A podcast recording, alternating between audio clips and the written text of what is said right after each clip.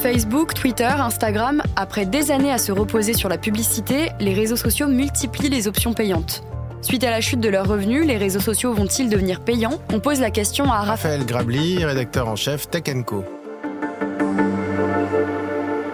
Effectivement, la question peut se poser parce que euh, on a vu il y a quelques mois euh, Elon Musk a racheté Twitter, qui a lancé une offre payante sur Twitter avec une offre d'abonnement payant. Alors c'est euh, une dizaine d'euros par mois, hein, c'est même arrivé en France récemment. Et pour 10 euros par mois, on a le droit à plusieurs éléments, notamment un badge bleu de certification et on a aussi, ce qu'on achète aussi, c'est de la visibilité, c'est-à-dire que nos tweets, ils sont davantage mis en avant par l'algorithme. C'est exactement la même chose que ce que vient d'annoncer Facebook, à la différence que pour le moment, Facebook, c'est en phase de test, donc c'est déployé en Nouvelle-Zélande, en Australie. Ils espèrent le déployer partout. Pour le moment, c'est pas encore en France. Ça peut être une douzaine de dollars, donc probablement une douzaine euh, d'euros. Et en fait, l'offre, elle est exactement la même, à la seule différence que quand on obtient un badge de certification, donc c'est la petite euh, coche bleue, il y a une vérification d'identité. Il faut envoyer sa pièce d'identité ce qui n'est pas fait chez Twitter. Et par ailleurs, comme chez Twitter, on achète aussi de la visibilité, c'est-à-dire que Facebook et Instagram nous disent si vous payez, vos publications seront davantage diffusées, davantage mises en avant par notre algorithme. Est-ce que ce sera obligatoire pour les utilisateurs de Facebook et Instagram?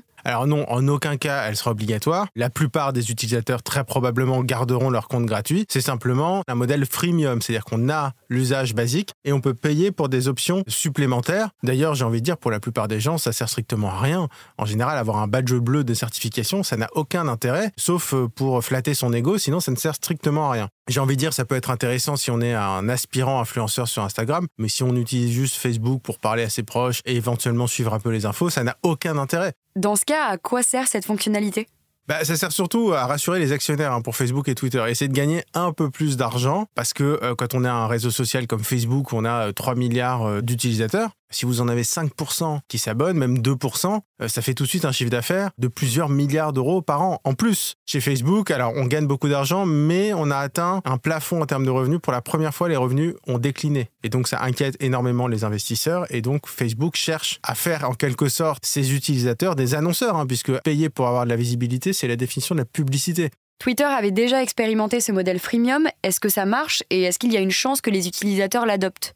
Alors, comme je le disais tout à l'heure, c'est vrai que les fonctions, elles sont quand même pas terribles hein, finalement. Hein. Et donc, résultat, bah, pour le moment, chez Twitter, ça fonctionne pas. En janvier, alors il faut voir, hein, il faut laisser du temps, peut-être que ça va prendre, mais en janvier, il y avait 0,2% des utilisateurs qui payaient. En fait, on comprend simplement que ça répond à une demande qui existe probablement dans la tête des dirigeants de Facebook et Twitter, mais finalement, faire la promotion de soi-même, ça concerne quand même une toute petite partie des utilisateurs. On a du mal à voir la logique en fait qu'il y a là-dedans, en mélangeant des fonctions d'ego, de loisirs, d'efficacité, de sécurité. L'offre, elle est quand même pas très claire, et en tout cas pour le moment, bah, ça ne prend pas. Est-ce que ça signe la fin de la publicité et de la collecte de données? Effectivement, on a parlé de ce qu'il y avait dans ces offres et on va parler de ce qu'il n'y a pas. Et ce qu'il n'y a pas, c'est la fin de la publicité. Même si on paye 12 euros par mois, par exemple, on aura quand même la publicité. Chez Facebook, il n'est pas question de mettre fin à la publicité, qui représente quand même 98% de ses revenus. Donc l'idée, c'est d'essayer de faire payer en plus, mais surtout pas de toucher du chiffre d'affaires en moins. Donc ce qu'ils espèrent, c'est que les gens vont accepter de payer mais d'avoir toujours autant de publicité. C'est vrai qu'on disait historiquement, si c'est gratuit, c'est que c'est vous le produit. Bah là, on peut dire c'est payant, mais enfin, vous êtes quand même le produit, puisque de toute façon, même si vous payez, vous allez être pisté et vous verrez des pubs.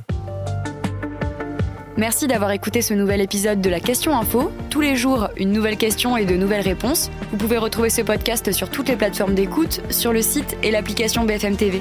À bientôt!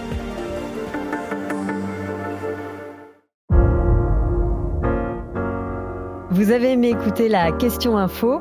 Alors découvrez le titre à la une, le nouveau podcast quotidien de BFM TV. Les grands récits de l'actualité, des témoignages intimes, c'est tous les soirs sur vos plateformes préférées. À bientôt